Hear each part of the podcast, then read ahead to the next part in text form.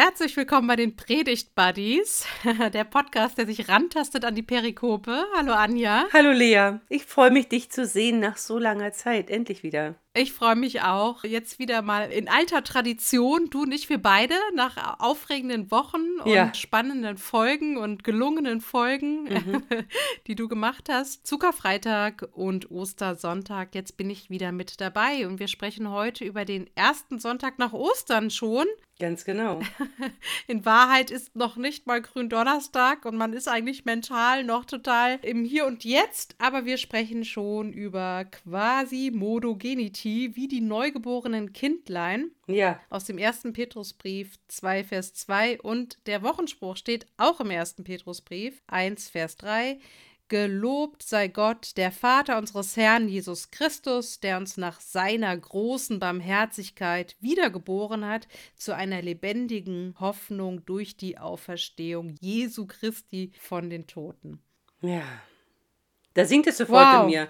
Habe ich, glaube ich, letztes Jahr auch gesagt bei Quasi-Modogenity, dieser Text, das singt immer in mir. Und ich finde, dass 1. Petrus 1, Vers 3 einfach schon sagt, um was es geht. Ja. Also es geht darum, erster Sonntag nach Ostern, Kontakt zu bekommen, wenn möglich, eine Begegnung zu haben mit dem Auferstandenen oder mehr von dem Auferstandenen zu hören mhm. und gesegnet zu werden. Das ist auch schon der Link zu unserer Perikope, ja. die wir heute besprechen wollen. Schön Schöne Einleitung, genau. ja. Erste, Im ersten Buch Mose, Genesis 32, die Eingrenzung kannst du uns gleich nochmal sagen. Ja. Glaub, wir steigen mal direkt ein. Es geht um ein Auszug aus einer Erzelterngeschichte. Mhm. Es geht um Jakob. Wo sind wir? Wo springen wir rein? Wir springen rein, dass Jakob schon seinen Bruder betrogen hatte und ich bin geneigt zu sagen, seine Mutter war ja seine Komplizin. Mhm. Er hat also Esau schon um sein Erstgeburtsrecht gebracht. Das ging dann, ja, also nicht friedlich auseinander, sondern er ist geflohen ja. zu Laban und hat dann da sehr lange verweilt, weil die Frau seines Begehrens ihm nicht sofort gegeben worden ist, mhm. sondern er, ja, wie soll ich sagen, erstmal Lea heiraten musste. der Arme. Ja, der man ja so nachsagt, dass sie nicht so hübsch ist, aber ich denke, wow, die hat viele Kinder bekommen. Also so unattraktiv kann sie nicht gewesen sein. Und das ist aber nicht unsere Geschichte, sondern unsere Geschichte ist, dass die Bibel erzählt, dass doch die Geschichte von Jakob und seinem Bruder Esau ein Happy End findet. Und zwischen diesem Wiedertreffen und auch diesem angstbehaften Wiedertreffen mit seinem Bruder und auch dem Versuch, ihn schon gnädig zu stimmen, Dinge vorauszuschicken. Und er hat jetzt die Lager aufgeteilt, damit, wenn Esau es alles eskaliert, kontrolliert, dass nicht äh, seine gesamte Herde, seine gesamte Sippe, Herde, also nicht seine Herden und seine Sippe draufgehen. Und er versucht jetzt seine Familie über den Jabok zu bekommen. Mhm. Und da steigen wir jetzt mal ein. ja, genau. Jetzt kommst du. Ja, jetzt komme ich. Kleine Anekdote: Mein Sohn hat, als damals meine erste Tochter nach Israel gegangen ist, da war mein Sohn so drei. Und dass seine Schwester jetzt geht, fand er ganz schrecklich. Mhm. Und er war damals so krasser Ice Age-Fan. Dann mhm. hat er gesagt, aber sie bleibt in unserer Herde. Weil ja. du gerade von der Herde sprachst. ja, weil bei Ice Age äh, immer gesagt wird, wir sind eine krasse Herde. Ja, genau, ne? ganz genau. Deswegen der, hat sich, glaube ich, sehr mit Sid identifiziert. Und ähm, naja, kommen wir zurück. Zurück, zurück. Jakob am Jabok. Ich lese die Verse 23 bis 32 aus dem 32. Kapitel des ersten Buches Mose und zwar nach der Einheitsübersetzung. Hm, mhm. In derselben Nacht stand er auf, nahm seine beiden Frauen, seine beiden Mägde sowie seine elf Kinder und durchschritt die Furt des Jabok.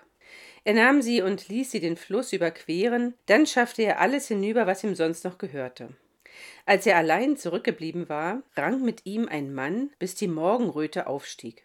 Als der Mann sah, dass er ihn nicht besiegen konnte, berührte er sein Hüftgelenk. Jakobs Hüftgelenk renkte sich aus, als er mit ihm rang. Er sagte Lass mich los, denn die Morgenröte ist aufgestiegen. Er entgegnete Ich lasse dich nicht los, wenn du mich nicht segnest. Er fragte ihn Wie ist dein Name? Jakob, antwortete er. Er sagte, nicht mehr Jakob wird man dich nennen, sondern Israel, Gottes Streiter, denn mit Gott und Menschen hast du gestritten und gesiegt. Nun fragte Jakob, nenne mir doch deinen Namen. Er entgegnete, was fragst du mich nach meinem Namen? Dann segnete er ihn dort. Jakob gab dem Ort den Namen Penuel, Gottes Angesicht, und sagte, ich habe Gott von Angesicht zu Angesicht gesehen und bin doch mit dem Leben davongekommen. Die Sonne schien bereits auf ihn, als er durch Penuel zog. Er hinkte an seiner Hüfte. Dankeschön. Gerne. Ich habe jetzt schon einiges gesagt Mhm. und von daher überlege ich, ob wir einfach direkt einsteigen. Und ich frage dich mal zuallererst, wo dockst du an? Das ist ja sehr vielschichtig. Mhm.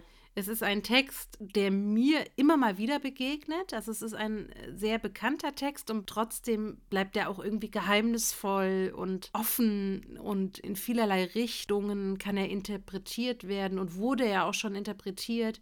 Alleine schon, wer ist dieser Mann, dessen Identität nicht preisgegeben wird? Die Septuaginta übersetzt ja auch Mensch. Ja. Ganz spannend. Das passt ja auch gut zu, du hast mit Gott und Mensch gestritten oder gerungen, gekämpft. Und man kann auf jeden Fall sagen, die Erzählung zielt darauf ab, diese Identität nicht genau zu lüften. So, von daher, es gibt die Überlegungen zwischen, ist es so eine Art Schutzpatron von Esau? Ist es der innere Schatten von Jakob? Ist es ein Flussdämon? Ist es Gott selbst? Also es gibt so viele Theorien und wir sind gefragt, uns ein bisschen einen Reim drauf zu machen und vor allem im Kontext von Quasimodogenity, dem ersten Sonntag nach Ostern. Ja, genau. Wo dockst du an? Ja, das fragt man sich, ne? Quasi Modogenity. Du hast in der Einleitung ja gesagt, dass, also gerade der Wochenspruch 1. Petrus 1, Vers 3 ja was von Segen sagt und das geht ja auch um Segen. Das stimmt, fand ich auch ganz schön, dass es um Segen geht, aber ich fremdel auch mit diesem Text. Der ist mir nicht fremd, das stimmt. So wie dir ist er mir auch schon diverse Male begegnet. Ich merke, dass ich das schwierig finde. Darauf gekommen bin ich, da möchte ich mir die Lorbeer nicht alleine einheimsen, durch die Vorbereitung mit den homiletischen Monatsheften Raja Schepers ist Pastorin in der St. Petri-Kirche der deutschsprachigen Gemeinde in der dänischen Volkskirche.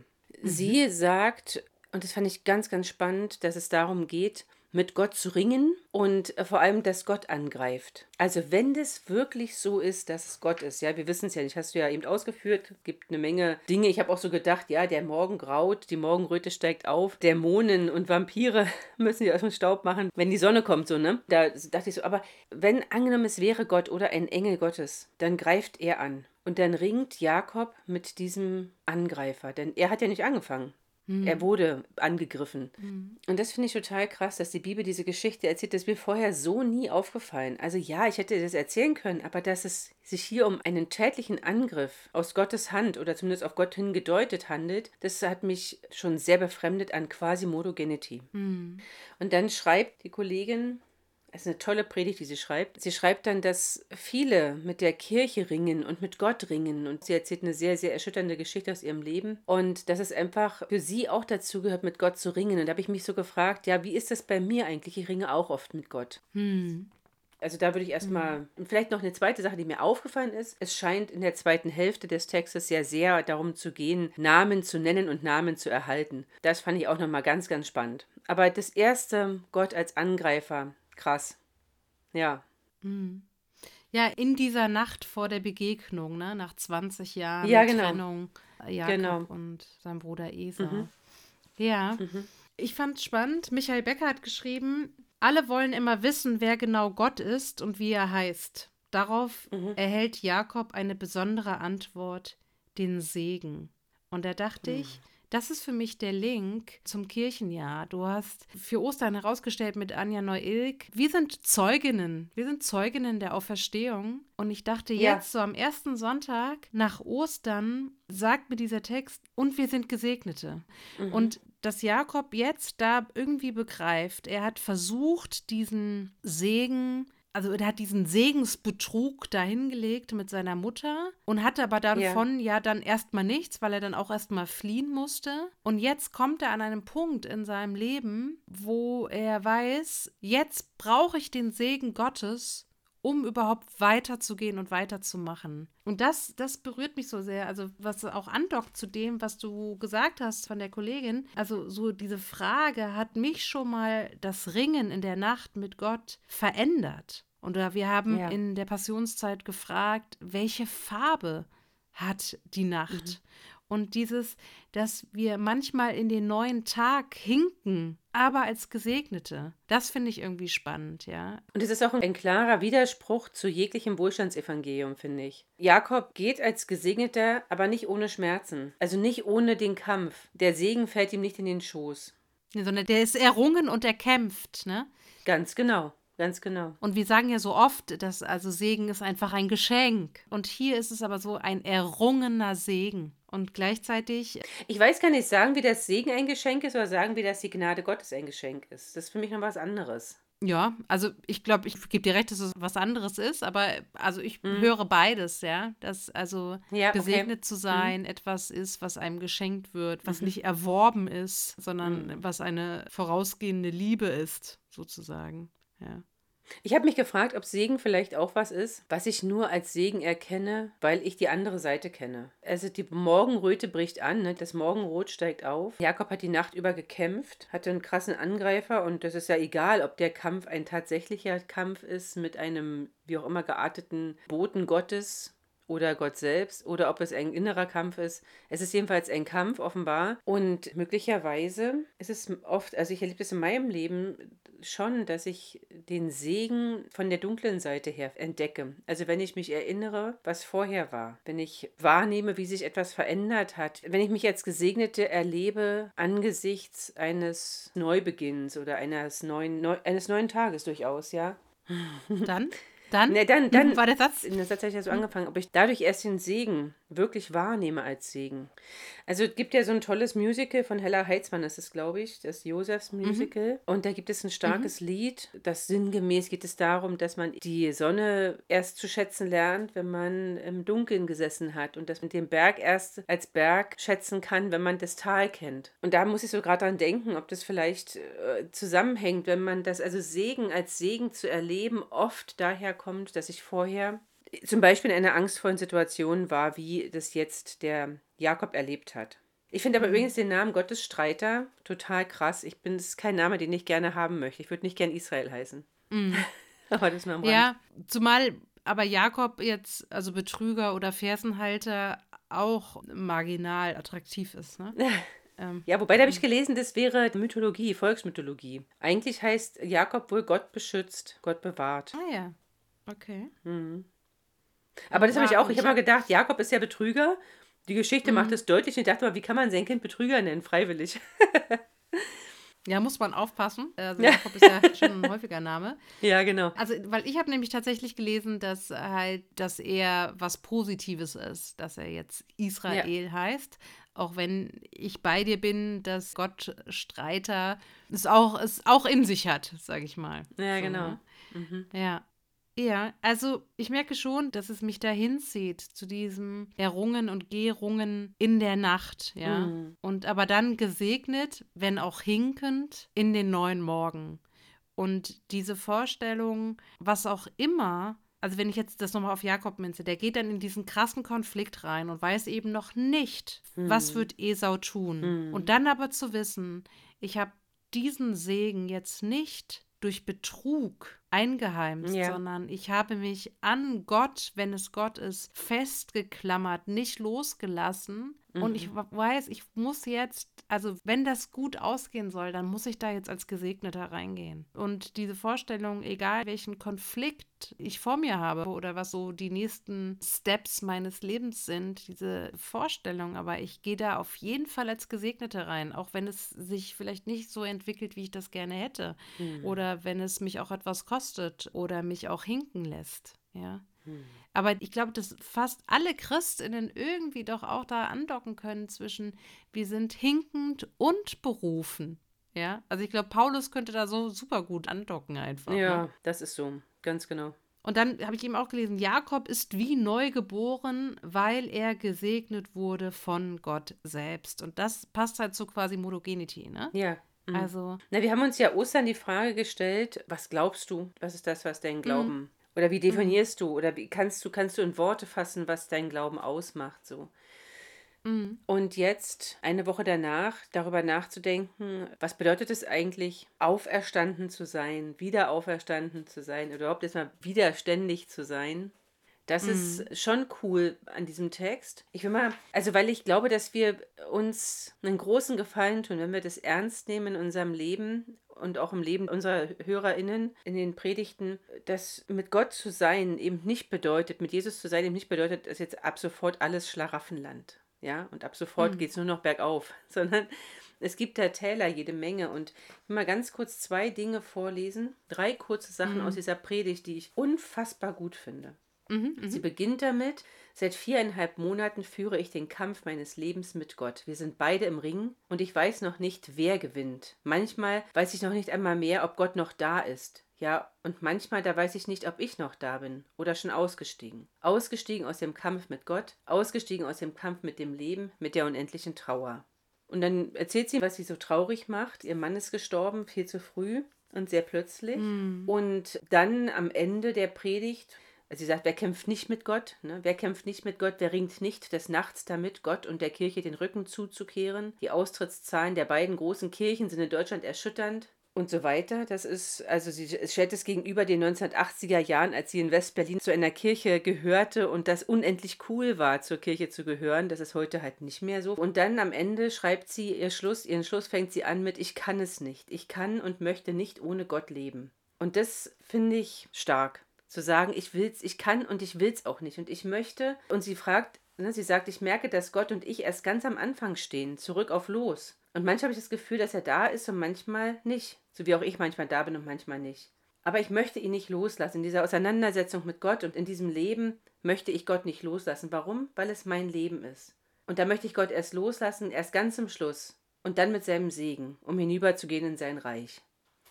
Das ist eine sehr, sehr ermutigende Predigt. Mhm. Deswegen muss ich jetzt diese Absätze mal vorlesen, weil ich gemerkt habe, dieses Ringen mit Gott, also angesichts, meine, wir haben so viel in den letzten Wochen darüber gesprochen, in, eigentlich im letzten Jahr, seit dem Beginn des Ukraine-Krieges, wenn ich daran denke, was in, im Iran los ist, in Afghanistan, wir, wir reden ja kaum noch davon, aber auch wie unsere PolitikerInnen verächtlich gemacht werden. Also wie furchterregend manches um uns her ist. Und dann beschäftige ich mich mit diesem Text, an dem Jakob aus der existenziellen Angst heraus heraus diesen Kampf um den Segen kämpft. Ja.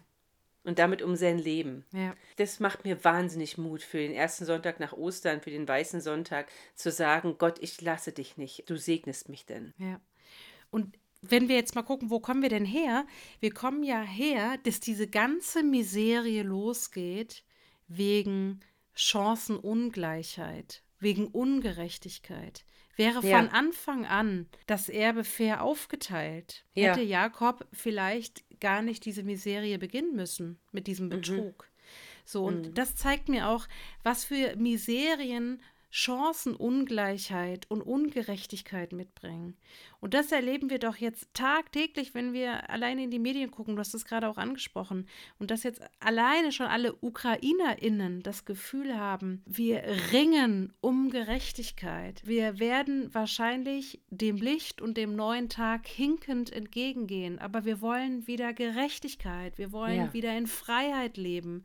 Wir wollen dass man unsere Staatsgrenzen respektiert. Wir wollen in einem demokratischen Land leben. Okay, wir haben ein paar Baustellen, was Korruption angeht, keine Frage, aber da sind sie auch nicht das einzige Land, ja. Ganz so, genau. Also, und erstmal zu sagen, wie ging diese ganze Miserie los? Und das ist doch das, zumindest in meiner Wahrnehmung, diese Geschichte mit dem Erstgeburtsrecht unfassbar ungerecht ist, weil ja, es nichts mit Chancengleichheit zu tun hat. Und diese Menschen, die das erleben, die wissen es, was es heißt, in der Nacht und am Tag zu ringen und hinkend dem neuen Tag und dem Licht entgegenzugehen. Hm. Da bin ich mir ganz sicher.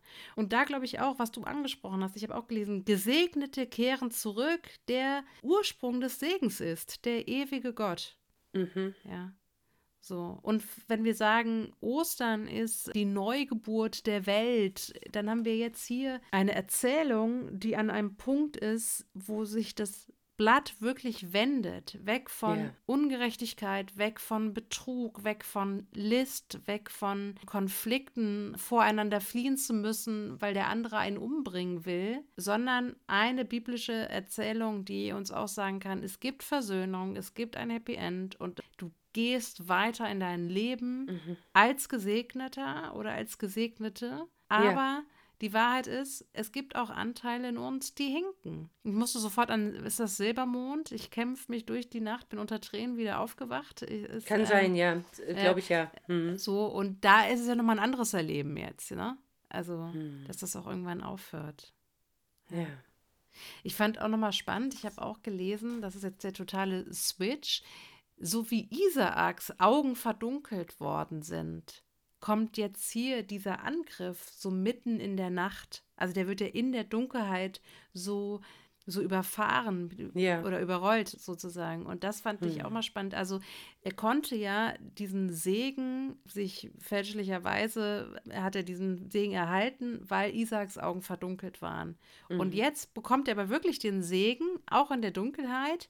Und es ist ja so, wie dieser Mensch, wie dieser Gott, wie dieser Engel, wie wer auch immer, da aus dem Nichts kommt, verschwindet er wieder im Nichts Mhm. Aber Jakob ist komplett verändert. Ja. Und das ist auch das, was wir uns bei jedem Abendmahl auch wünschen, dass es uns wandelt zur Hoffnung hin, als Gesegnete und so. Und da merke ich, da sind für mich so die Links zu quasi Modogenity und natürlich auch die Links zur guten Botschaft. Aber du darfst natürlich zuerst sagen, was ist für dich das Evangelium nochmal konzentriert? Mhm. Das am Ende, also das, mal ganz kurz nochmal kurz in mich gehen. Also mhm. ich glaube, es gibt so ein zweigeteiltes Evangelium. Ich darf mit Gott kämpfen mhm. und er segnet mich. Mhm. Und er segnet mich nicht, weil ich mit ihm kämpfe, sondern ich kämpfe mit ihm und er segnet mich. Also das eine bedingt nicht das andere. Es ist auch kein Dennoch, sondern es ist einfach ein Nebeneinander. Das finde ich stark. Mhm. Ja, und wenn Gott mit uns kämpft, dann ringt er uns aber nicht so nieder. Also es ist ja schon so, dass Jakob, also der andere war ja nicht so stark, dass er Jakob niederringen konnte, sozusagen, ne? Aber er hat ihn nachhaltig verletzt, ne? Das wird er sein Lebtag mit sich rumtragen. Und die Narben meiner Gotteskämpfe, die habe ich auch, die merke ich auch mein hm. ganzes mhm. Leben lang. Ja. Mhm. Und man lernt, also ich habe gelernt, damit zu leben. Und es macht mein Leben deswegen nicht weniger lebenswert.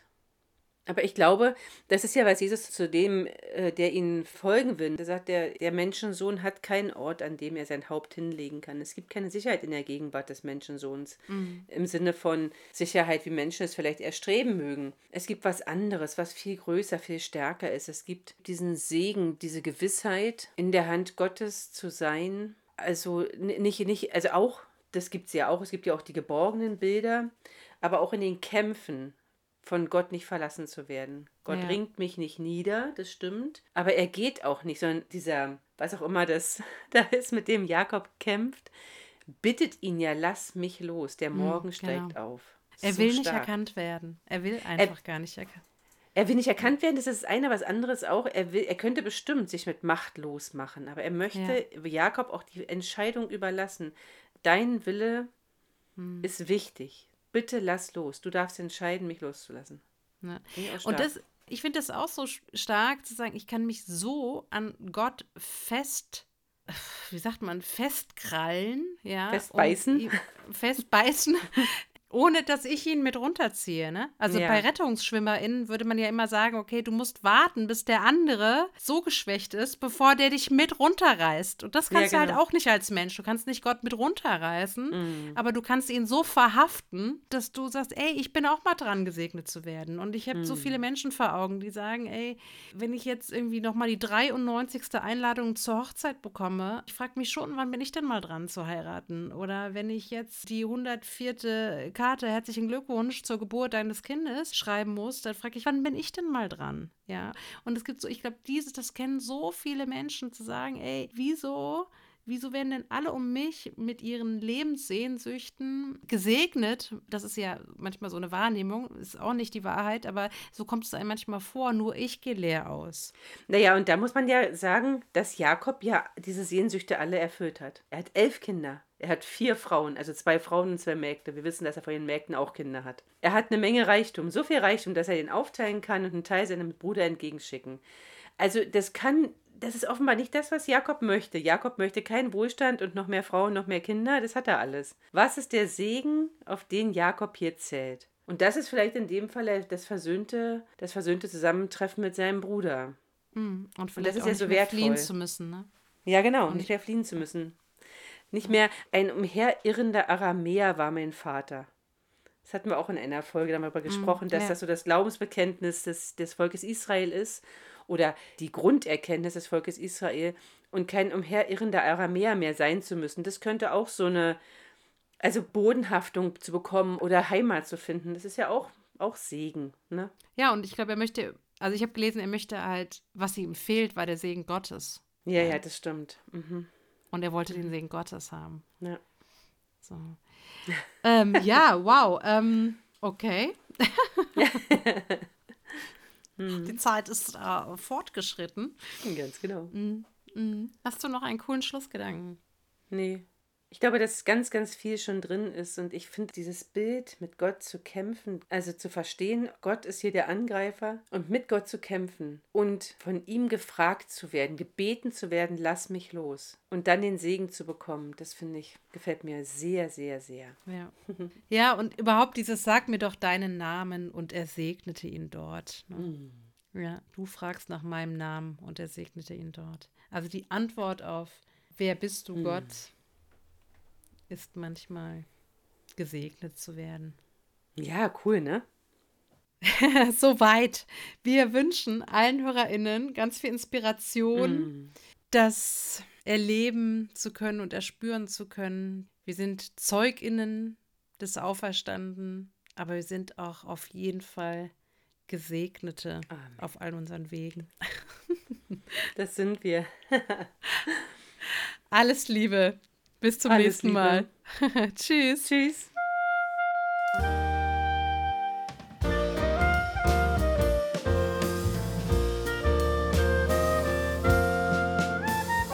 Bis nächsten Montag mit den Predigt Buddies.